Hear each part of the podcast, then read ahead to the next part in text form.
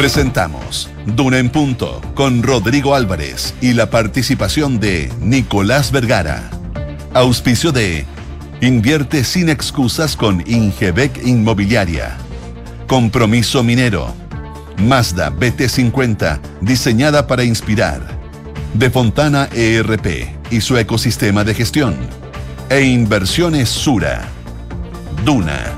Sonidos de tu mundo.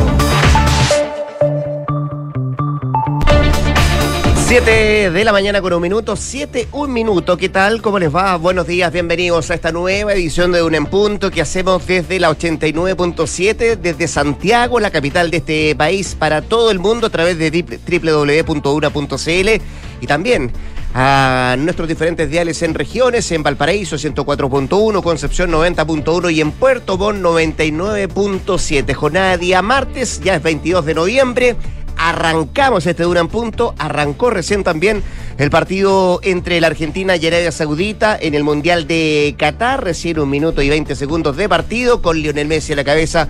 El equipo argentino es uno de cuatro partidos que tiene en esta jornada el Mundial de Qatar. Vamos a hablar de varias cosas, acuerdo entre camioneros y el gobierno, de un nuevo estado de excepción que va a presentar hoy día el Ejecutivo en el Congreso y también eh, ver cómo se van resolviendo algunos temas, sobre todo algunos que se están entrampando a la impresión que tiene que ver con los acuerdos constitucionales, los diálogos constitucionales. Ayer la UDI, y lo conversamos temprano acá con el diputado Guillermo Ramírez, em, resuelve que noviembre no es una fecha plazo así eh, tan necesaria, dicen ellos, para tener un buen acuerdo. Si tenemos que esperar, esperamos. Si tenemos que esperar todo el 2023, podemos esperar para conseguir un buen acuerdo. Es al menos lo que se mastica en la Unión Demócrata Independiente. Josefina Stavrakopoulos, deja de mirar el partido, por favor, y concéntrate en este programa. ¿Cómo te va? Buenos días. Muy bien, ¿y tú? ¿Todo bien? Oye, es que estoy ahí. Tú rellena mientras yo miro. No, no, no, no, no, no, no. Tú dijiste que vas a relatar. Yo quiero que relates en vivo. No,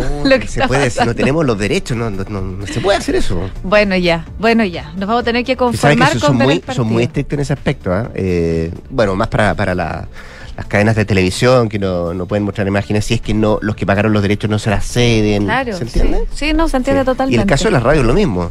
Tú no puedes relatar un partido de televisión si es que no tienen los derechos.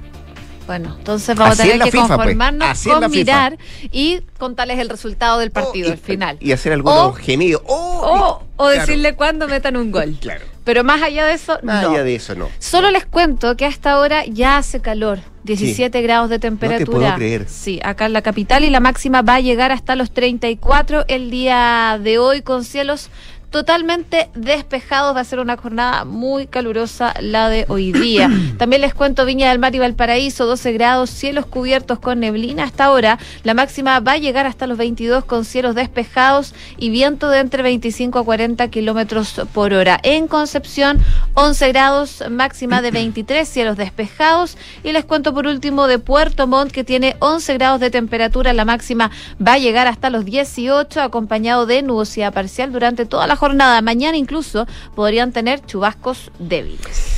Así está el pronóstico del tiempo, así están las condiciones climáticas en nuestro país, pendientes también de situaciones bien eh, preocupantes que hay a propósito de las altas temperaturas en la zona precordillerana de la región de Valparaíso, el Maule y O'Higgins también, ante la posibilidad de que se generen incendios forestales. Vamos a estar hoy día con Nicolás Vergara también en Dunan Punto y con nuestras infiltradas. Viene a vernos Leslie Ayala, eh, la coordinadora de policías y tribunales de la tercera, quien nos viene a contar sobre la elección del presidente Gabriel Boric para la Fiscalía Nacional el elegido José Morales.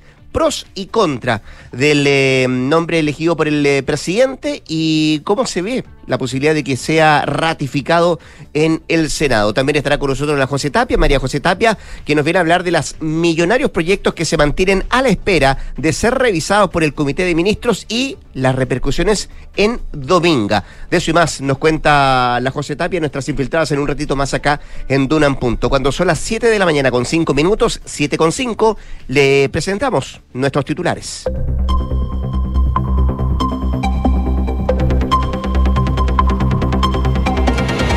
Presentará una variante del estado de emergencia ante el Congreso hoy día. El proyecto facilita una mayor flexibilidad al momento de que el Ejecutivo pida su renovación en el Parlamento, según la ministra del Interior, Carolina Toa. Tras una reunión, el gobierno y los camioneros llegaron a un principio de acuerdo y el paro podría concluir en los próximos días. El presidente de la CNTC, Sergio Pérez, afirmó que el documento con los compromisos alcanzados se va a enviar a los distintos gremios del transporte, quienes tomarán la decisión de aceptar o no lo planteado. Senadores del oficialismo y la oposición destacaron la experiencia de José Morales tras ser propuesto como fiscal nacional. En los próximos días el candidato será citado para exponer ante la Comisión de Constitución de la Cámara Alta y el 30 de noviembre sería la votación.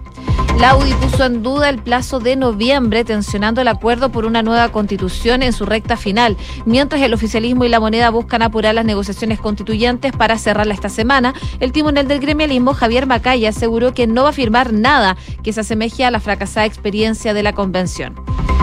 Chile Vamos acordó con republicanos y el Partido de la Gente presentar una moción de censura contra la presidencia de las comisiones de la Cámara. Desde el oficialismo, el diputado del PPD, Cristian Tapia, tildó la acción como una bajeza. Los guardaparques de la CONAF de la región de Magallanes lograron un acuerdo y terminaron la movilización. Se llegará a una base de 500 mil pesos en el sueldo mínimo y se va a otorgar un bono de alimentación de 100 mil pesos para cuatro meses. Noticias internacionales, Colombia y el Ejército de Liberación Nacional reanudaron los diálogos de paz en Venezuela. El encuentro se produce luego de que las partes anunciaran el 4 de octubre que se instalarían en la mesa de conversación con sus respectivas delegaciones. Indonesia cifró en 103 los fallecidos tras el sismo de magnitud 5,6 que afectó a la isla de Java. La mayoría de las víctimas murieron aplastadas por los escombros de un edificio que se derrumbó. Y ya lo comentábamos, comenzó el partido en el debut de Argentina junto a Lionel Messi en la cita mundialista de Qatar 2022. Más tarde a las 10 de la mañana Dinamarca se va a enfrentar a Túnez por el grupo D. A las 13 horas México lo hace frente a Polonia por el grupo C y para finalizar la jornada Francia chocará con Australia a las 16 horas por el grupo D. 7 con 8. Ayer cuando partíamos el programa a esta hora dábamos cuenta de la situación que se estaba generando en diferentes carreteras de nuestro país, eh, muy cerca acá de la región metropolitana, en las cercanías de Paine, en la ruta 5 sur y también hacia el norte, en la ruta 5 norte, eh, de problemas de congestión, producto de que camioneros estaban tomando algunas carreteras, o estaban eh, impidiendo el paso para que se mm, lograra un libre tránsito. Lo mismo estaba pasando en, en el norte, con situaciones que se fueron generando también y que fueron agravándose con el correr del día, con el correr de las horas. Bueno, eh, comenzó ese tira y afloja, eh, que lo hemos visto no pocas veces, eh, respecto a lo que ha demandado el gremio camionero y de alguna manera se fueron acercando posiciones durante el día. Pedían dos cosas en lo concreto, lo que tiene que ver con las medidas de seguridad en las cuales se han sido afectados los camioneros y también el precio del petróleo, el alza del precio del petróleo durante este último tiempo mm, estrechamente relacionado con lo que significa el precio del dólar también a nivel internacional. Se acercaron posiciones y anoche, bien tarde, hubo un principio de acuerdo que se logró por parte del gobierno y también los distintos representantes de los camioneros que podría poner fin a este paro nacional dentro de los próximos días. ¿Qué es lo que falta? Bueno, falta que se entregue este principio de acuerdo a las diferentes confederaciones, a las diferentes federaciones, para que eh, sea estudiado por quienes están movilizados en las rutas y ver la posibilidad de, de poner los cortes en eh, las carreteras. Participaron de este acuerdo el ministro de Hacienda Mario Marcel y también el subsecretario del Interior Manuel Monsalve con el presidente de la Confederación Nacional de Transporte de Carga Sergio Pérez. Y dentro de los acuerdos alcanzados se encuentra establecer un valor fijo del litro de combustible diésel por tres meses y otra serie de medidas que se van a trabajar a contar de los próximos días si es que, insisto, eh, este acuerdo logran, eh, logra ser aprobado por las bases eh, y también por las diferentes federaciones que agrupa a los camioneros del mundo. Lo anterior será a través de un proyecto de ley que crea un mecanismo que permite la estabilización del diésel por un plazo de 90 días. Terminando dicho periodo, el valor del combustible será ajustado en un máximo de 36 pesos por litro al alza o a la baja. En cuanto a las demandas por seguridad en carreteras, la moneda ofreció elaborar un plan de prevención y un control de ruta por parte de carabineros en la macro zona norte. Es parte entonces de estas conversaciones, de estos acuerdos que se lograron eh, anoche y que se está a la espera entonces de qué es lo que resuelven las diferentes federaciones y confederaciones y asociaciones de camioneros para ir viendo em, cómo se va desarrollando este, este paro que comenzó el día de ayer y que no se va a terminar hasta que todos digan sí, estamos de acuerdo, sigamos trabajando para, para adelante en materia del alza del precio de los combustibles y también en materia de seguridad. Hablando de seguridad, ayer Cuénteme. fue una jornada clave. Eh, a la gente que moneda. abrió el marcador argentino, ¿no? ¿Sí? Sí, marco argentino. De penal, Messi. Penal. Dos penales, ¿eh? Hubo dos penales. ¿Sí? Sí. Eh, el primero se lo perdió y, y el segundo logró meter el gol Lionel. Messi. Ya, Argentina Ya. 1 a 0 sobre Arabia Saudita. Hablando de seguridad, eh, como les comentaba, ayer eh, hubo una jornada clave en la moneda a propósito de estas conversaciones que está desarrollando la ministra del Interior. Se reunió con parlamentarios del oficialismo y de la oposición para acordar una política para enfrentar el crimen organizado. El presidente de la Comisión de Seguridad Ciudadana de la Cámara, el diputado Raúl Leiva del PS y el senador José Miguel Insulza del PS señalaron que hay voluntad de llegar a acuerdos por parte del gobierno. Según lo que explicaba Leiva, es que existe una muy buena voluntad de todos los sectores y eso es importante y efectivamente trabajar en una política mm, de seguridad ciudadana que sea dependiente de la coyuntura política, asegura que es bastante importante. Ahora, desde la oposición, el senador Manuel José Osandón señaló que espera que en los próximos encuentros se hable de soluciones operativas. Dice que fue una reunión de programación que se hicieron una, una presentación simple de cuál sería la metodología y, mm, y va a haber una instancia política y técnica. En tanto, desde eh, RN también, Diego Chalper indicaba que los plazos que está manejando el gobierno en cuanto a esta temática son muy holgados. Dice que ven una buena disposición, pero que han sido muy enfáticos junto al senador Osandón y al diputado Longton, decía en decir a la ministra Dudá que los plazos que está manejando esta agenda de trabajo son demasiado holgados. Ahora, el gobierno también participó de otras conversaciones con distintas bancadas del Congreso para lograr un acuerdo en seguridad. Esta es la primera vez, de hecho, que la instancia cuenta con la participación del oficialismo y de la oposición. Y así las cosas, la próxima reunión va a ser el próximo jueves 24 de noviembre. 7 de la mañana con 13 minutos. Escuchas Duna en punto. Fíjate que hemos hablado de dos temas que están muy radicados en eh, el Ministerio del Interior, lo que tiene que ver con los acuerdos que se han logrado en materia de, de- de paro camionero, que lo llevaba el subsecretario Monsalve, estos acuerdos de seguridad que está encabezando la ministra Toá, que como tú decías ayer se juntó con una gran cantidad de, mm, mm, protagonistas políticos de los diferentes partidos. Y eh, hoy día el siguiente tema también tiene que ver con algo que emana del Ministerio del Interior, porque hoy día la ministra Carolina Toá eh, confirmó que el gobierno va a presentar este mismo martes en el Congreso un proyecto de reforma constitucional que crea una norma alternativa al estado de excepción constitucional de emergencia. Lo que mm, decían en el interior es que se trata de una variante del estado de emergencia como el que rige actualmente en la macrozona sur, que va a permitir una mayor flexibilidad al momento de que el gobierno pida su renovación. Hoy por hoy, lo que se está haciendo, y estamos a puertas también de eso, es cada 15 días lo que tiene que hacer y pedir al gobierno que se mm, genere o que se establezca nuevamente la prórroga del estado de excepción que rige hoy día las comunas del Biobío, también en la región de la Araucanía.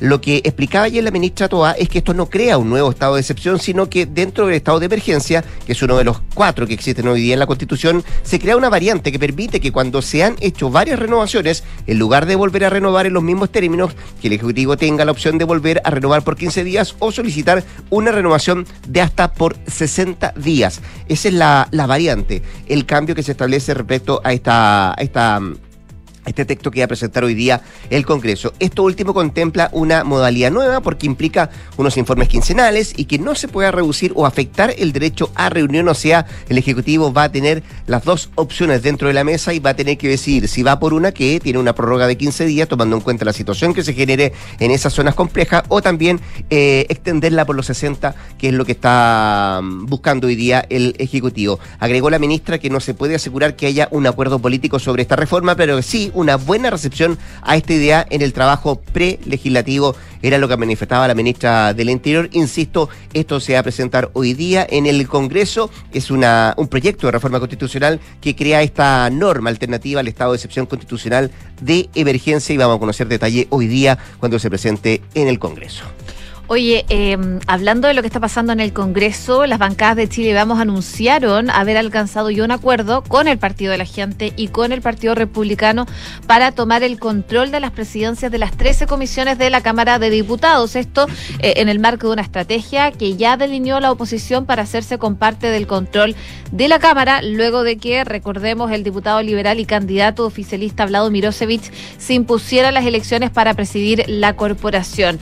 De las 13 comisiones comisiones anunciadas y hay cuatro en manos de las fuerzas políticas que les comentaba, Minería y Deportes, que se encontraba en manos del Partido de la Gente, eh, Agricultura quedó en manos de Ludi, Juan Antonio Coloma, y las zonas extremas es presididas desde hoy por Enrique Lee del Partido de la Gente. En tanto, la presidencia de la Comisión de Desarrollo Social se encuentra vacante. Y ahora con este acuerdo eh, se espera que desde hoy día se presenten censuras contra las presidencias de eh, ocho comisiones, la Comisión de Economía, la de Bomberos, la de Recursos Hídricos, Adultos Mayores, Ciencia y Tecnología, Defensa, Seguridad y Cultura. Habló al respecto en un punto de prensa eh, Francisco Undurraga de Bopoli, que informó que desde el Congreso que habían llegado ya a este acuerdo con el Partido de la Gente y con Republicanos, RN, la UDI y Evópoli y que tenían los votos ya para poder censurar las 13 comisiones. Dice que esta decisión se produce luego de que eh, Chile Vamos tuviera acercamientos con Mirosevic para generar un equilibrio dentro de la Cámara. Dice que le dijeron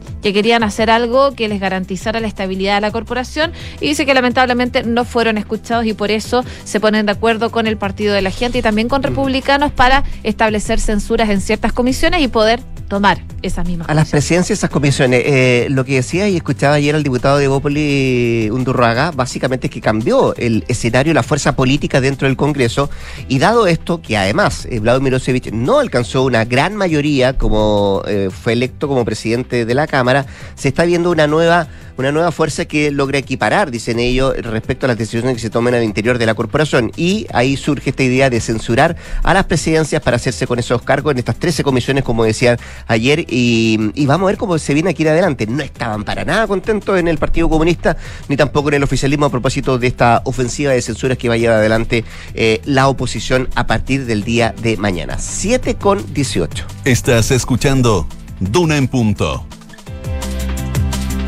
¿Vamos a tema económico? Vamos, de inmediato. En Duna en Punto le tomamos el pulso a la economía. Revisamos indicadores económicos. La UF 34.765 pesos. El dólar cerró al alza nuevamente 943. Vamos a ver cómo se mueve hoy día en la apertura. El euro 968, el IPSA 5.312 puntos al alza y el cobre 3,61 dólares la libra. Revisamos la prensa económica. Pulso destaca hoy día entre sus titulares que Uber va a la justicia contra la Dirección del Trabajo por dictamen de vínculo con conductores y acusa inviabilidad de operación. También destaca en otro de los titulares Pulso, dos ISAPRES han interpuesto acciones legales contra eh, casi 600 médicos por licencia falsas que trae el diario financiero en su portada, se activa interés de Altamar, socia española de la Raín Vial, en propuesta del sistema provisional. Funcionarios de la Super de Pensiones se entrevistaron con los socios fundadores de la firma para hablar sobre el proyecto de reforma de pensiones. Los titulares económicos sacando un punto. Lamentable noticia, la noche del lunes se conoció el fallecimiento del cantautor cubano Pablo Milanés a los 77 años de edad. Él lamentablemente muere en Madrid, lugar en que residía ya desde el año 2017 y tras permanecer hospitalizado por más de una semana. La información fue dada a conocer por el medio cubano Cuba Debate, quienes indicaron que desde el pasado 13 de noviembre estaba hospitalizado debido a diferentes problemas de salud. Incluso la semana pasada Milanés había tenido que cancelar algunos conciertos que iba a dar en México y en Centroamérica a causa de lo mismo, de problemas de salud que lo obligaron a estar hospitalizado durante los últimos días hasta su fallecimiento ayer eh, en la noche. Así que lamentable noticia para la música con eh, el conocimiento de la muerte del cantautor cubano Pablo Milanés. Con la música del trovador cubano nos vamos a la pausa comercial. La José Tabracú nos vuelve a las 8 de la mañana para actualizarnos informaciones. Antes un par de consejos. Impresiones Sura presenta Sura Summit 2021 con Simon Sinek. El poder de tus decisiones crea futuro. Es este 6 de diciembre en un evento exclusivo para clientes Sura Inversiones. Más información en inversiones.sura.cl. Hoy la seguridad es un tema que nos importa a todos. Por eso contrata Verisur, la alarma capaz de actuar antes que lleguen las fuerzas de seguridad. Calcula online en verisur.cl. Activa Verisur, activa tu tranquilidad. Mazda BT50, una pickup 4x4 diseñada para inspirar tanto como tú. Mazda Feel Alive. Y conecta la gestión de tu empresa con Sapiens CRP y tu área de gestión de personas con Senda. Ambas soluciones de Fontana y su ecosistema de gestión empresarial. Integra todos los procesos de tu compañía en tefontana.com. Nos vamos al corte, ya volvemos con más sacando un punto. Con Mazda BT50, prepárate para ir más lejos Posee un motor 3.0 y 188 caballos de fuerza, tecnología iActive Sense y toda la comodidad que tu viaje necesita. Descubre una pickup 4x4 diseñada para inspirar tanto como tú. Feel alive. Mazda, Darko Center. ¿Sabías que en las turbinas eólicas que producen energías limpias hay un chileno? Un mineral chileno, el hierro y el cobre. Una turbina eólica necesita 5 toneladas de cobre y 335 de acero, metal que proviene del hierro. Minerales que produce nuestro país mediante prácticas sustentables y responsables con el medio ambiente. En la lucha contra el cambio climático, ese es nuestro compromiso. Compromiso minero, haciendo en el presente un mejor futuro. Conoce más en www.compromisominero.cl. Me di cuenta de que debíamos hacer un cambio en la gestión de personas y comencé a pensar, pero pensar en digital. Fue ahí cuando encontré Senda de, de Fontana y conecté todos los procesos del capital humano. ¿Y tú? ¿Qué esperas para pensar en digital? Piensa digital contratando Senda con Z, el software de recursos humanos de Defontana que te conecta al único ecosistema digital de gestión empresarial, comunicaciones, asistencia, reclutamiento y mucho más. Contrata Senda de Defontana desde 1.2 UFs mensuales en senda.cl. No da lo mismo tener mayor cobertura en consultas médicas y exámenes. No da lo mismo estar protegida ante eventos de alto costo. No da lo mismo sentirme tranquila en momentos de incertidumbre. La protección de tu salud y la de tu familia no da lo mismo. En Usecristus entregamos diferentes alternativas de planes de salud que se adaptan a tus necesidades y a tu presupuesto. Conversemos e infórmate en usecristus.cl. Somos Usecristus. Somos la Católica. Qué rico que podamos viajar todos al sur este año. Haber calzado las vacaciones fue una tremenda idea. Sí, con la Javi estamos listos, listos. Oye, ¿y cómo lo van a hacer con el Roque al final? Se queda donde mi mamá. Con Marcelo contratamos Verisur hace un par de días, así que podemos partir tranquilos. Ah, qué bueno. Y la casa queda en buenas manos. Sabemos que quieres estar tranquilo cuando sales de casa. Conoce la alarma Cero Visión de Verisur, capaz de actuar antes que lleguen las fuerzas de seguridad. Calcula online en verisur.cl o llama al 600-385-0003. Activa Verisur. Activa tu tranquilidad. Lleva cinco minutos revolviendo su café mientras mira noticias en su celular. Aún no le pone azúcar, solo le da vueltas y vueltas. Hay momentos para darle vueltas, pero a la hora de invertir es mejor fondos, con soluciones simples y rápidas a través de la app o la web, donde un grupo de coach expertos te guiará según tu perfil de riesgo y objetivos. Deja de pensarlo y hazla simple con Scotia. Infórmese de las características esenciales de la inversión en estos fondos mutuos establecidos en sus reglamentos internos y scotiabankchile.cl. Infórmese sobre la garantía estatal de los depósitos en su banco en cmfchile.cl. Marca registrada de The Bank of Nova Scotia, utilizada bajo licencia. En Universidad Andrés Bello creemos en la igualdad de oportunidades. Por eso ofrecemos becas hasta el 100%. Ahora puedes financiar la carrera teniendo una beca estatal, además de la otorgada por nosotros, porque nuestras becas son complementarias a las del Estado, porque te queremos en nuestra universidad. Acércate, nosotros te ayudamos. Conoce tu beca en unab.cl. Inversiones Sura presenta Sura Summit 2022 con Simon Sinek, escritor y autor de los libros Start With Why y Leaders It Last y protagonista de una de las charlas TED más escuchadas de la historia. Este 6 de diciembre en un evento exclusivo para clientes de Sura Inversiones. No te pierdas esta experiencia única en la que Simon Sinek conversará sobre cómo nuestras buenas decisiones de hoy crean un mejor futuro. Más información en inversiones.sura.cl.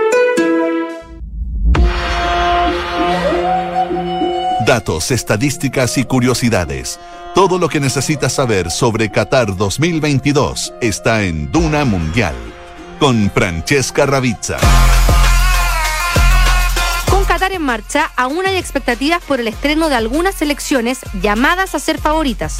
Hoy es el turno de Argentina, que abre la jornada de este martes con Arabia Saudita. Un encuentro en que Messi y compañía están llamados a imponer sus condiciones desde el inicio en el Estadio Lusail. Y a las 10 de la mañana comienza la acción en el grupo B con el encuentro entre Dinamarca y Túnez. Las estadísticas posicionan al conjunto europeo como el gran favorito de este compromiso. Y a la una de la tarde, la Polonia de Robert Lewandowski se enfrenta a México, un partido que promete ser ajustado. Solo se han enfrentado en cuatro oportunidades con dos empates y una victoria para cada escuadra. Y los campeones del mundo serán los encargados de cerrar la jornada mundialista. Francia se medirá a Australia, la selección que se metió en Qatar en el repechaje tras derrotar a Perú en los todavía recordados penales. Aunque el conjunto galo favorito llega dolido. pues la baja de Karim Benzema en la concentración fue un duro golpe para un equipo ya complicado por las ausencias de Paul Pogba y N'Golo Kanté. Escuchas Duna en punto con Rodrigo Álvarez. 7 con 26, vamos a, vamos a otro tema porque hay agitadas horas en el Congreso por proyectos de ley que se están discutiendo, pensiones, presupuestos, resoluciones que se deben ir resolviendo. Además, hay algunas dudas respecto a un posible acuerdo en materia constitucional para el mes de noviembre. Queda muy poco para que termine noviembre y hay algunas trabas, algunos lomos de toro que se están generando en, ese, en esa conversación, en ese diálogo. Queremos conversar nosotros con el senador Matías Walker, a quien tenemos en la línea telefónica y lo saludamos de inmediato, por cierto. Senador, ¿cómo está usted? Buenos días, gracias por atender a Radio Duna. Hola Rodrigo, ¿qué tal? Muy buenos días. Oiga, me imagino que amanece de manera diferente. ¿Usted una sonrisa en la cara puede ser? Se lo pregunto a propósito de lo que resuelve ayer el CERVEL, que aprobó como partido en formación a demócratas. Todo muy rápido, ¿no? Sí, efectivamente, estamos muy contentos, pasamos cero falta. Eh, la revisión del CERVEL, ya nos declararon partido en formación, así que felicitaciones a Carolina Latorre, una, una gran abogada de Calama que hizo la escritura de constitución y a partir de ahora empieza a contarse el plazo de 210 días para formarnos como partido político, necesitamos juntar... Eso con recolección de firmas, ¿no? Exacto, 19 mil firmas aproximadamente en todo el país y bueno, lo vamos a hacer con, con mucho entusiasmo, recorriendo todo Chile, con todos nuestros liderazgos y también eh, habilitando eh, una difusión en redes sociales, que en estos tiempos muy importante, con nuestra declaración de principio. La gracia, Rodrigo, es que se puede hacer online a través de la clave única del servicio electoral. No, no debería costarle, ¿cierto? Creo. No, yo, yo espero que, que saquemos la tarea adelante, sí. Eh, cambiemos de tema, senador. Eh, usted como presidente, además de la Comisión de Constitución del Senado, eh, quería preguntarle a raíz de la nominación que hace ayer el Ejecutivo eh, de quién va a, podría ser el futuro fiscal nacional. ¿Tiene el cronograma de la votación de José Morales para, para persecutor nacional? ¿Qué es lo que viene? ¿Cuál es el paso que viene ahora? Eh, ¿Y hasta cuándo hay que esperar para, para la votación en la Cámara Alta? Sí, hoy día deberá darse cuenta en el Senado de eh, la nominación de José Morales como candidato propuesto por el presidente de la República para fiscal nacional. A partir de hoy, entonces, se inicia un plazo de 10 días para que el Senado pueda ratificar o no su nombramiento. Eh, paralelamente, y esto lo sabe poca gente y quiero difundirlo, hay un proceso de participación ciudadana, Rodrigo. A partir de hoy, el Senado va a habilitar un link en que la ciudadanía puede hacer llegar sus observaciones, sus comentarios, sus preguntas respecto de la nominación del candidato a fiscal nacional y el próximo lunes vamos a tener una sesión en la Comisión de Constitución del Senado, el cual lo vamos a escuchar a él, le vamos a poder hacer preguntas. Yo creo que lo más importante es ver, bueno, cuál es el plan concreto del fiscal nacional para enfrentar el narcotráfico, el crimen organizado, la violencia social, los delitos, delitos que han aumentado como los homicidios, como los secuestros, las encerronas. Bueno, ¿cuál es el plan concreto para enfrentar estos flagelos? Y el día miércoles 30 eh, va a votarse eh, su ratificación en la sala del Senado. Y de lo que ha podido conversar usted con sus pares, senador Walker, eh, ¿ve que hay consenso en este nombre, en el nombre de José Morales? Yo creo que va a tener los votos. Eh, dentro de las conversaciones se habló. No son poco, a dos tercios. Sí, se necesitan 33 votos. Dentro de las conversaciones, Rodrigo, se habló mucho de respetar las primeras mayorías que había elaborado la quina de la Corte Suprema. Tanto José Morales como Ángel Valencia obtuvieron muchos votos, 17 votos me parece, eh, sacaron el primer lugar de la, de la quina de la Corte Suprema. Yo creo que la decisión del presidente Boric hay una deferencia también a la Corte Suprema de, respetar a quienes sacaron más votos en esa instancia. Yo considero que era una buena quina. Eh, Ángel Valencia era un buen nombre, Carlos Palma también. Eh, Marta Herrera era una muy buena candidata. Yo había anunciado que, iba a votar por cualquiera de ellos porque me parecía que en definitiva cumplían con, el perfil, pero bueno, este es un sistema en que participan los tres poderes del Estado y yo creo que lo más importante, Rodrigo, es ratificar el nombre de José Morales porque hay que darle certeza a la ciudadanía que vamos a tener un nuevo fiscal nacional eh, empoderado para perseguir la delincuencia. Y, de lo, y de lo, que usted, eso por una parte, senador Walker, y de lo que usted conoce respecto a lo que mm, en, su momento también manifestó manifestó el propio Morales cuando estuvo frente a la Corte Suprema, ¿usted le genera eh, el nombre Morales como una especie de sinónimo de renovación, de, de reforma, por ejemplo, del Ministerio Público? ¿Usted espera algo de eso?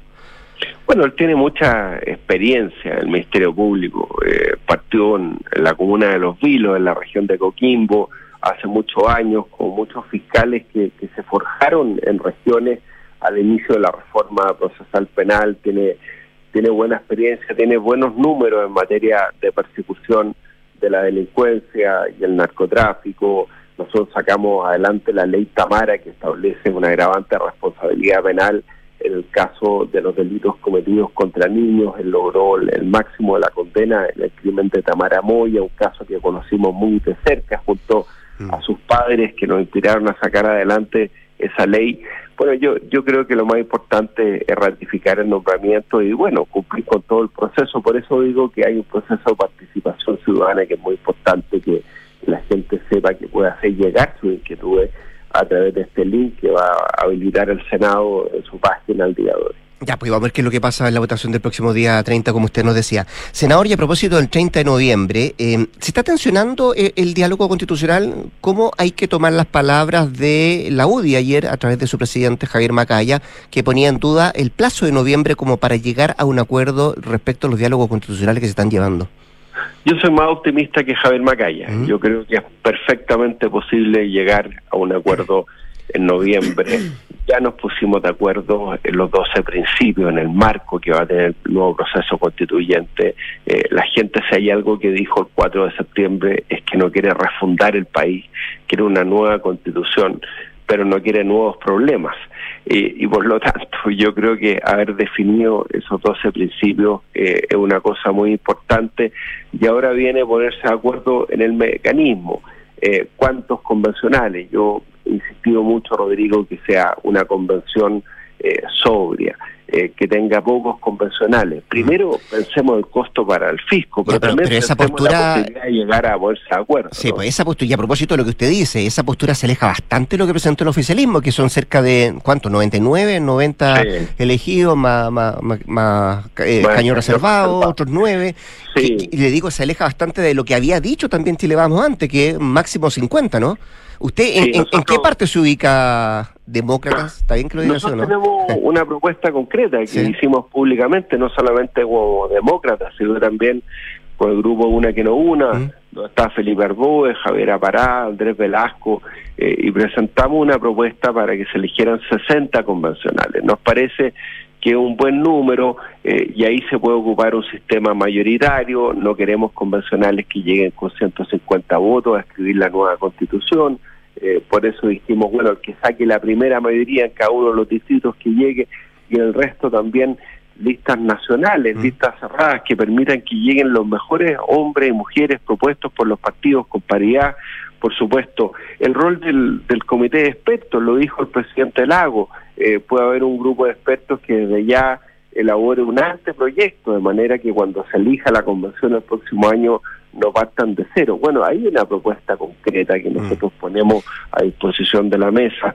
Venimos llegando eh, recién eh, porque como partido de formación demócratas ahora estamos sentados en la mesa, nos vamos a reunir hoy día en Valparaíso a las 2 de la tarde. Yo ya estaba de alguna manera participando como presidente de la Comisión de, Constitución. Yo soy optimista que en eh, noviembre se puede llegar a un acuerdo. Ya, pero hoy día, así como están las cosas, solo en el número de quienes tienen que conformar este órgano redactor, usted está más cerca de la oposición que del oficialismo.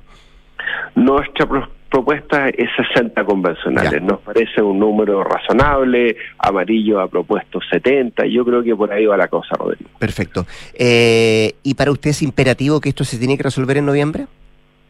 Yo creo que sería bueno. ¿Por qué? Para darle certeza al país de que vamos a tener un nuevo proceso constituyente, con calendario, con reglas claras. ¿Para qué? Para abocarnos eh, en un 100% de lo que hoy día nos demanda la gente a propósito de la discusión de la ley de presupuesto que se inicia en el Senado hoy día, más recursos para seguridad ciudadana, eh, la reactivación económica. Yo leía que tenemos proyectos de inversión por más de 11 mil millones de dólares atrapados en burocracia en el Consejo de Ministros, necesitamos reactivar la economía, eh, necesitamos darle incentivos al empleo formal. Bueno, ahí tienen que estar las prioridades y para eso es súper importante despejar cuanto antes el tema constitucional. Ya que lo menciona y a propósito de la ley de presupuesto, eh, se vio un ambiente bien crispado en la Cámara de Diputados y sobre todo además con lo que pasó con las partidas de, de seguridad y derechos humanos. ¿Usted ve una discusión diferente en la sala del Senado?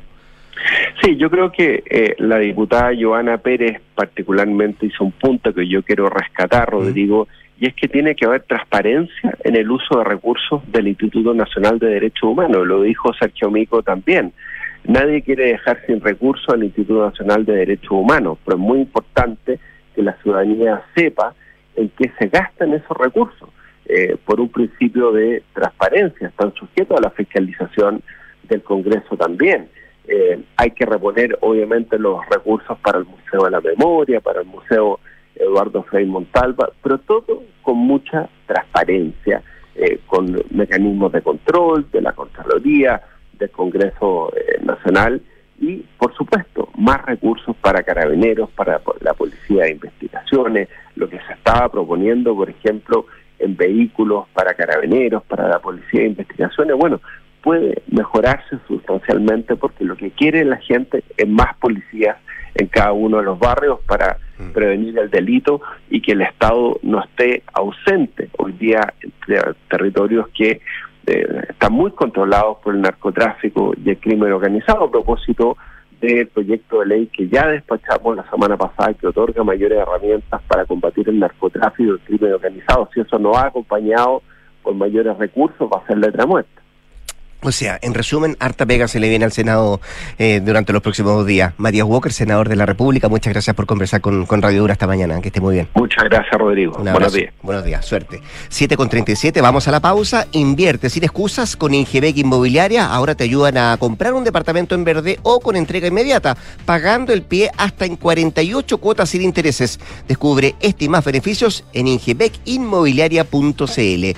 En la lucha contra el cambio climático, Compromiso Minero tiene como objetivo aportar con los minerales necesarios para hacer frente a este desafío mundial y así ayudar al planeta. Conoce más detalles en compromisominero.cl. Pausa comercial y al regreso, Nicolás Vergara y nuestras infiltradas sacando un punto.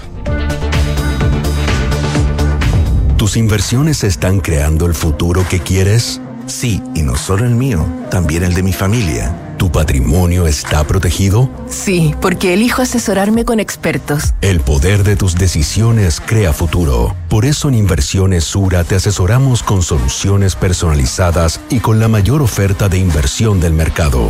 El poder de tus decisiones crea futuro. Sura.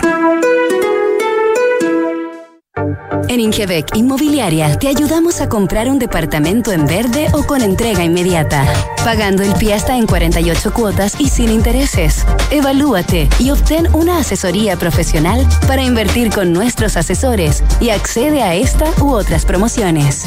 ¿Qué esperas? Invierte sin excusas y llega a la meta con un buen pie.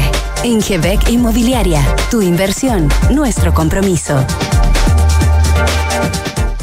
Qué rico que podamos viajar todos al sur este año. Haber calzado las vacaciones fue una tremenda idea. Sí, con la Javi estamos listos, listos. Oye, ¿cómo lo van a hacer con el Roque al final? Se queda donde mi mamá. Con Marcelo contratamos Verisur hace un par de días, así que podemos partir tranquilos. Ah, qué bueno. Y la casa queda en buenas manos. Sabemos que quieres estar tranquilo cuando sales de casa. Conoce la alarma Cero Visión de Verisur, capaz de actuar antes que lleguen las fuerzas de seguridad. Calcula online en verisur.cl o llama al 600-385-0003. Activa Verisur. Activa tu tranquilidad.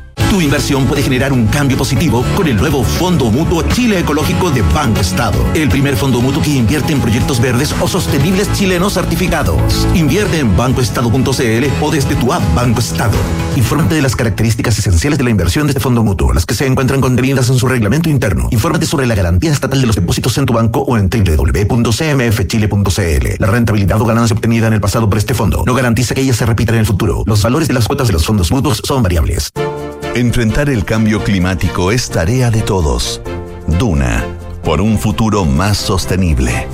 La Asociación Chilena de Energías Renovables y Almacenamiento, ACERA, renovó en su última reunión de consejo y directorio los cargos gobernanza, eligiendo al director de producción de Acción Energía, Jaime Toledo, como su nuevo presidente. Toledo es ingeniero civil eléctrico de la Pontificia Universidad Católica de Valparaíso y cuenta con 19 años de experiencia comercial, operativa y de mantenimiento de proyectos renovables en América Latina. Y desde 2020 es el director de producción de Acción Energía para Sudamérica.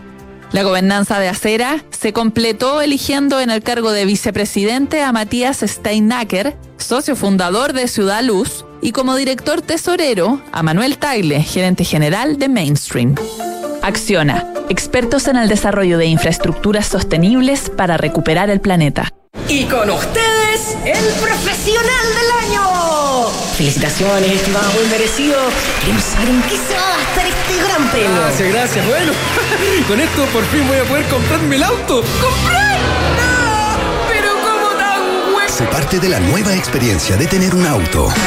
Suscríbete a smarticar.cl sin hacer trámites, pagar mantenciones, patente ni seguros. Smarticar. Comprarse un auto no es smarty. Quítale el bono, porfa. Jefe, dígame, ¿sabe usar los excedentes Sense para capacitar a los trabajadores? Chupaya, ¿me pilló? Mandomedio.com, pues jefazo. Capacítate ahora en cómo usar tus excedentes Sense y no los pierdas. Infórmate en mandomedio.com. Gracias, Mandomedio. En la Universidad del Desarrollo, el futuro está más cerca. Contamos con la mejor tecnología en laboratorios y salas de clases para que experimentes nuevas formas de aprender. Podrás acceder a intercambios y doble grado en prestigiosas universidades extranjeras y mientras estudias te incorporarás tempranamente al mundo laboral. Universidad del Desarrollo, acreditada en nivel de excelencia por seis años en todas las áreas. Decide, desarrolla, impacta. Solicitud de digitalización completada. Actualizando en 3, 2, 1. En Scotia Empresas, somos el primer banco en digitalizar los contratos de pagos masivos para que puedas vivir una experiencia 100% digital con tu empresa. Descubre todo lo que necesitas en una sola plataforma, que está siempre en constante evolución para brindarte un servicio online, sin trámites, sin papeleo y sin ejecutivos. Scotia, impulsando posibilidades para ti y tu negocio. Infórmese sobre la garantía de los depósitos en su banco o en www.cmfchile.cl. Marca registrada en The Bank of Nova Scotia, utilizada bajo licencia. Escuchas Duna en punto. Duna 89.7.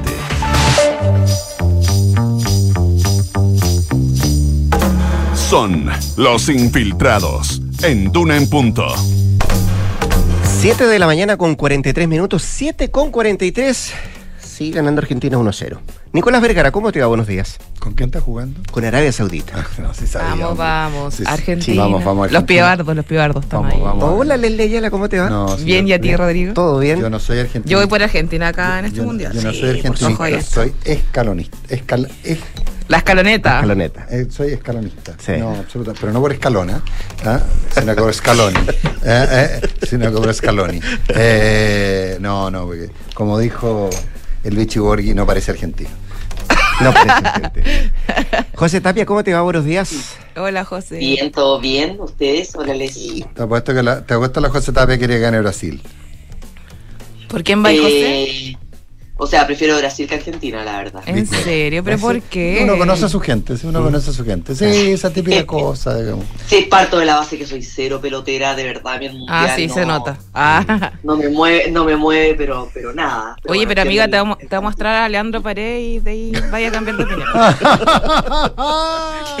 el 5 de Argentina. El ya. chico te va a mandar una foto de, de paredes y ahí a ver si va a seguir con Brasil. A propósito de candidatos, ¿ah? Ah. a propósito de candidatos, eh, se definió que será José Morales, ¿no? Claro. Eh, se vota el 30. El 30, sí, según. Bueno, tú estabas hablando con el senador Walker. eh, efectivamente, vamos a tener una semana bien tensa, porque siempre, después del nombramiento, en este caso de José Morales, como la carta presidencial para liderar el Ministerio Público por los próximos ocho años, van a ocurrir muchas cosas, por supuesto, pero sí, efectivamente, eh, la Cámara Alta ya ha puesto un día para que este fiscal, que el fiscal de Santiago Norte, eh, fiscal adjunto de la Fiscalía Centro Norte, exponga ante la eh, Comisión de Constitución del Senado. Eh, va a ser presentado por la ministra justamente Marcela Río, la ministra de Justicia. Ella tiene que explicar por qué es la carta del gobierno para liderar el Ministerio Público y en definitiva eh, se despeja eh, toda esta alta tensión que hubo desde la quina conformada por la Corte Suprema. Ya habíamos hablado en episodios anteriores de lo infiltrado de esta situación donde el gobierno efectivamente eh, estaba viendo quién podía finalmente eh, ser la propuesta eh, en, es- en este proceso donde no solamente participa la Corte Suprema, sino que el gobierno y también el Senado. La carta, obviamente el gobierno no era José Morales en un principio, todos sabemos que de cierta forma algunos personeros de gobierno hicieron saber al Senado que eh, a ellos les gustaba mucho la opción de la única mujer que estaba en la quina, que era la jefa anticorrupción de la Fiscalía Nacional, Marta Herrera. Sin embargo, este nombre no concitó los apoyos necesarios en el Senado. Eh, en el Senado eh, ya es explícito que eh, la UDI estaba por uno de los candidatos, que era también el que lideró la quina junto José Morales, que era Ángel Valencia. Eh, y de cierta forma también vetaron el nombre de Marta Herrera por ser una, entre comillas, continuidad de Jorge Abbott y por haber sido la jefa jurídica en los episodios eh, de estos siete años de la gestión justamente de Jorge Abbott. Eso le pesó mucho a la candidata mujer que estaba en esta esquina y el gobierno, yo diría que en una decisión de último minuto, eh, finalmente apuesta por ceder ante el Congreso de no tirar una carta que podría, eh, lo conversamos con el Nico en algún minuto, como una carta que quizá era la que más le gustaba, pero que podía rebotar en el Senado para como conformar una nueva quina, sino que yo creo que fueron más pragmáticos y dijeron finalmente, esta es la carta que puede ser ganadora y, y lo vamos a tomar de forma seria y vamos a poner, proponer un nombre que concita ciertos apoyos en el Senado, pero nada, está dicho todavía. Yo, yo entiendo, yo entiendo, Leslie, que lo que pasó ahí fue que esa era la firme intención del gobierno hasta el jueves. Yo Y- diría que hasta el domingo, Nico. Bueno, hasta el jueves me consta. Ya. Hasta el jueves me consta. Lo que sí sé es que entre jueves y sábado se produjo un, se llegó un recado muy directo de la corte respecto a, a que no, no hicieran, no hicieran tal. Porque se, porque ellos no eran buzones y se iban a encontrar con una sorpresa mayúscula si eh, en el fondo había que reconfigurar la quina. Sí, la Corte Suprema está bastante molesta siempre, sobre todo por ah, algunos trascendidos que vinieron de Palacio, en el entendido que ellos habían como consultado a la Corte Suprema si es que era posible rellenar la quina. ¿Se acuerdan que hubo un candidato de la quina, Rodrigo Ríos, que renunció en el proceso? Sí. Pero renunció de manera mediática. No lo Él- hizo formalmente. Él, No lo nunca hizo lo hizo formalmente. formalmente. Entonces, claro, en algún momento trascendió de Palacio que ellos habían consultado a la Corte Suprema si era posible rellenar la quina y la Corte Suprema supuestamente le había respondido que no porque jurídicamente no procedía. Ahora, nosotros consultamos a altas fuentes de la Suprema y dijeron no, a nosotros el Ejecutivo nunca nos preguntó nada porque además tampoco no hubo, nunca hubo nada sobre la mesa porque la renuncia solamente fue mediática y no fue efectiva ni ante nosotros ni ante el Ejecutivo. Entonces, bueno, entre medio de todos estos yo creo que, no haya sido formalizada, yo creo que hay, hay eh, alguna gestión de la Suprema para que no se formalizara. No me consta. Pero eh, lo Mira, que yo, le, es- yo le pregunté a Analia Uriarte la semana pasada. Sí, me ¿te acuerdo, me Y- acuerdo, Y, ella dijo, no, falta, no, en realidad falta tan poco tiempo que a lo mejor no vamos a, a, a seguir por ese camino. Claro, y ella. efectivamente el Sí. gobierno se enfrentó a cuatro candidatos y a una quina Mm. de posibilidades. Y, y además algo que ocurrió en este concurso que no ocurrió otras veces y es como un mensaje supremo que nosotros lo llamamos así en el PM, en la tercera PM, de 17 votos para Mm. dos candidatos. O sea, la Corte Suprema nos está diciendo acá, ya, bueno, acá tienes cinco candidatos, uno con 11, otro con 7, otro con 9. No, acá habían dos candidatos muy fuertes, uno que era José Morales, la carta que finalmente es la, la de la moneda en este proceso, y Ángel Valencia, donde, o sea, nosotros tenemos a 20 ministros, ministros supremos que votaron para este concurso y 17 de ellos, solamente no tres, votaron por estas cartas. Entonces, de verdad como que acá había una situación muy complicada para el Ejecutivo en el sentido de que elegir a cualquiera que fuera estuviera después de estos dos grandes candidatos candidatos, iba a ser también un dolor de cabeza en el entendido que la Corte Suprema había hecho un mensaje muy claro de quién eran sus Sí. cartas favoritas para liderar el Ministerio Público. O sea, había dicho, tiene blanco y tiene negro. Exactamente. Ah, cada uno de ellos con 17 votos, nos da lo mismo que Ahora, los dos, pero estos son. Yo te digo, Nico, que hasta ayer, cuando estábamos preparando la tercera PM, teníamos tres perfiles de, de posibles cartas del gobierno para fiscal nacional. O sea, esto no estaba, no, era carrera No, corrida. no, lo, lo de Marta Herrera siguió permanentemente. Sí, en- al- en- nosotros entendemos, a propósito de lo que nos dicen los senadores, que el gobierno insistió hasta eh, alta hora de la noche del domingo con la carta de Marta Herrera. Ella no concitaba apoyo eh, en el Senado y finalmente es una decisión pragmática del presidente Boric en el entendido de que eh, habían em, dos posiciones muy claras. Una era la UDI con Ángel Valencia, la otra era el rechazo del Senado a Marta Herrera, que era la carta eh, que más le gustaba al presidente. Y sin embargo, entonces se opta por esta opción que es José Morales. Ahora, José Morales, eh, yo por lo que pude sondear ayer en el Ministerio Público, es una carta bastante eh, fuerte y que le gusta a los fiscales, como al fiscal de a pie. Le gusta primero porque es un fiscal operativo, un fiscal que partió con la reforma procesal penal, es un fiscal que ha estado en, como liderando eh, desde las fiscalías locales de Los Vilos, en Coquimbo, eh, fiscalías muy pequeñas, hasta llegar a la alta complejidad de la Fiscalía Centro Norte, entonces como fiscal de carrera, ellos lo sienten propio, etcétera, y también lo sienten que es una renovación para el Ministerio Público porque porque José Morales en las últimas dos administraciones, que son la de Jorge Abbott y la de Saba Chaguán, ha sido un díscolo, denominado así porque no se ha llevado bien con estos dos líderes del Ministerio Público, entonces lo que se entiende es que de ser aprobado por el Senado para una renovación en las cúpulas del Ministerio Público, que es algo que también el Senado ha exigido, eh, como una carta de renovación, eh, al Senado le, le hubiera gustado por supuesto alguien externo, pero si bien es un interno, no un interno que nosotros podríamos decir que va a continuar con las últimas administraciones del Ministerio Público. Entonces, bueno, Falta la valla del Senado, que es bien decidora, son dos tercios, al menos 33. 33 senadores tienen que dar el, visto bueno al presidente Boric.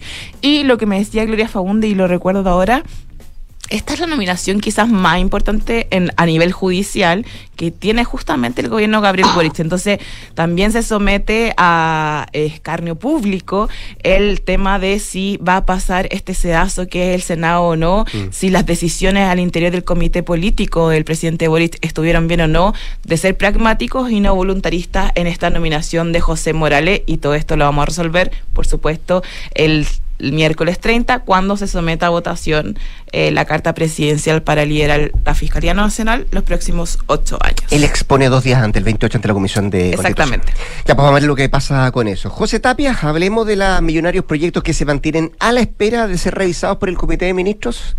¿De cuántos Sí, y claro. cuántos estamos hablando? Estamos hablando de más de 11 mil millones de dólares. Ayer esta cifra fue revelada por, por Pulso y causó harta revuelo. Pues la verdad es que son 13 proyectos de inversión que están a la espera de ser sometidos a votación por el Comité de Ministros. El Comité de Ministros es la máxima instancia administrativa del sistema de evaluación de impacto ambiental presidida por la ministra de Medio Ambiente, Maisa Rojas. Y bueno, estos 13 proyectos eh, suman 11 mil millones de dólares. ¿Y qué es lo que ocurre?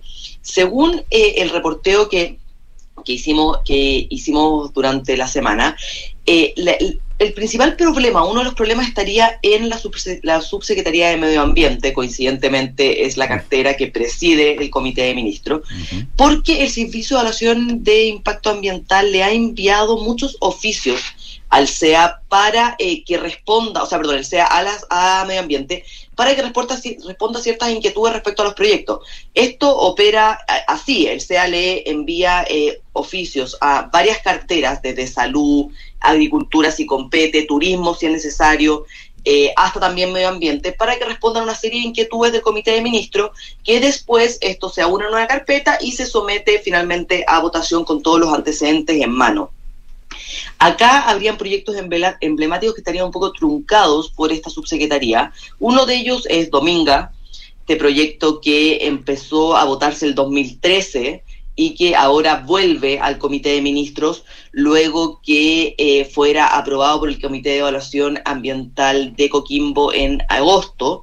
¿Y qué es lo que ocurre? Según eh, la información recabada, el CEA, liderado por Valentina Urán, le ha enviado cinco oficios al subsecretario de Medio Ambiente para que informe sobre distintos tópicos del proyecto minero portuario Dominga y eh, hasta el momento si bien el primer oficio fue mandado el 11 de mayo y el último el 27 de octubre, no ha habido respuesta de estos oficios. Entonces un poco lo que dicen, oye, mientras no tengamos esta información, no podemos someterlo a votación. De todos los oficios que ha mandado el CEA a la subsecretaría, solamente uno ha sido respondido, que es con respecto al terminal de GNL Penco que es una inversión de 165 millones, que también está a la espera de ser evaluado. Según lo que em, dicen y responden desde medio ambiente, es que em, los proyectos son sumamente complejos, que requieren, que requieren como mucho análisis y, eh, y es por eso que aún están a la espera de responderse esos oficios. Ellos insisten en que hay una serie de proyectos que son heredados de la administración anterior, por ende que han tenido que introducirse en ese análisis y que ellos esperan tener como eh, eh, devuelto estos oficios y esta respuesta en el más breve plazo posible. La ministra Maisa Roja ha dicho que ellos esperan tener estar votando dominga antes de eh, fin de año. Según los, los, expertos en medio ambiente, aquí se dan dos fenómenos. Por un lado, em, comúnmente el Comité de Ministros sesiona una vez al mes Aquí, eh, por diferentes motivos, ha sesionado solo tres veces en ocho meses. O sea, desde la, durante la administración del presidente Boric solamente ha sesionado tres veces por distintos motivos, porque le faltan eh, oficios justamente que respondan a las diferentes carteras. Entonces, dado que dado eso, no se ha podido someter a votación una serie de proyectos. Y por otro lado, dicen que los proyectos tardan en incluirse en la tabla del comité de ministros y que una vez que además se someten a la, a la tabla, igual es lento el proceso posterior desde que em, se someten a la tabla hasta que está la resolución asociada al acuerdo por parte del SEA. O sea, desde que vota el comité de ministros hasta que el SEA eleva como un poco el informe, se demoran nueve meses.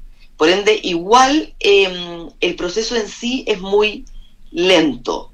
Ahí el Ministerio de Medio Ambiente un poco se defiende diciendo lo que yo, lo que yo les planteo. Igual ayer, una vez que este reportaje fue, fue publicado, hubo una crítica bien, bien dura por el exministro Marcelo Mena en Twitter, donde él dijo, oye, aquí eh, dicen que obviamente el comité de ministros del, del presidente Boric ha tardado mucho, pero no hay que olvidar que el comité de ministros durante administraciones anteriores, como el presidente Piñera, también tardó mucho en definir, ahí da ejemplos, decía que Hidrovención se demoró tres años, que los rulos se demoró cinco años, por ende aquí no es un tema de esta administración, sino que es un tema un poco de la institucionalidad, que es donde ponen también el acento eh, los expertos, diciendo que la, la instancia de resolución medioambiental es sumamente larga, o sea, hay que pensar que Dominga ya va de vuelta por segunda vez en las mismas instancias. Mm. O sea, esto partió en, en, el 2013, ya fue rechazado por el Comité de Ministros del 2017, después por diferentes reclamaciones entró a, la nueva auto, como instancia ambiental, que eran los tribunales ambientales, y de ahí vuelve a fluir todo el proceso hasta de nuevo el Comité de Ministros, que de aquí podría volver a darse la vuelta, porque aparte hay recursos pendientes en la Corte Suprema también. O sea, la, la, instancia de la instancia de la Corte Suprema fue José la que devolvió a esta instancia, ¿no? Me acuerdo que la tercera sala fue la que. La tercera, sí. La tercera sala devolvió pero José, pero una, una pregunta, pero eh, eh, eh, está bien y probablemente lo que dice Mena, no, me atrevería a discutir lo que dice Marcelo Mena, pero me da la sensación, por lo menos al menos por la información que se ha publicado, es que la acumulación es un poquito sin precedentes, digamos. O sea, no había habido tal acumulación en los últimos años, pese a las demoras de algunos proyectos emblemáticos, pero que hoy día el tema está en el cuello botella y que no necesariamente está solo en el, en el Consejo de Ministros, sino también en el, en el CEA. Tal cual. Tal cual, la acumulación y es un poco la defensa que hace el mismo, el mismo medio ambiente, de decir, oye, nosotros nos estamos encontrando, nos encontramos con muchos proyectos heredados. Hay que recordar que el presidente Viñera en, el último día de su gobierno empezó a despachar proyectos como loco. ahí salió, salió eh, la salina, o sea, también se le acumuló un stock importante que empezó a, hacer como check el último día de su gobierno. Mm. Acá la verdad es que sí, los 11 mil millones eh, no habíamos visto cifras, cifras anteriores así. Y es un poco lo que dicen eh, los críticos a cómo se está manejando este proceso, de decir, oye, aquí el Comité de Ministros debiera sesionar todos los meses Claro. para lograr un poco limpiar, no sesionar, o sea, aquí está sesionando cada dos meses prácticamente, si uno contabiliza que en ocho meses ha sesionado tres veces nomás. O sea, y la próxima fecha tampoco está en carpeta, entonces es complejo porque aparte se, se está dando todo este escenario de que em, cuando sesiona generalmente rechaza. O sea, desde las tres veces que ha Es que eso- a eso- sesionado... a eso es lo que- Las veces que sesionó, rechazó. Rechazó. Sí. Entonces también se da esta, esta término tan, tan usado en estos Mm. temas, pero esta falta de certeza de decir, oye, más encima es altamente probable que nos sometamos a esto y que nos rechacen. Eh, entonces claramente, claramente la, la- la falta, la falta de certeza siembra más incertidumbre y todos sabemos lo que pasa con la inversión y lo hemos hablado latamente. Y etcétera, etcétera, etcétera. Sí. Que a, a los que van a rechazar van a ser a nosotros, ¿ah? Eh, Sí, nos van a pasamos el retar. tiempo, sí. Son las 8. Yo no tengo la culpa, es la No, José. eh, esto es 5 para las 8. Deberíamos entregar 4 para las 8. Bien. Gracias, José Tapia. Gracias, Sí, José. nosotros pensamos que a las 8. Ah. Leslie Aparte que si fuera 4 para la 8 no hubiese alcanzado a decir nada. Si lo, si lo dice la Leslie es porque es, digamos. Ya. Chicos, voy a hablar con la Pitu. Que estés muy bien, ¿eh? Nicolás, al gracias. Nos vemos. Se viene Hablemos en Off antes las noticias con Josefina Estabraco G, saca el 89.7. Muy Gracias. buenos días. Buenos días. Buenos días. Chao.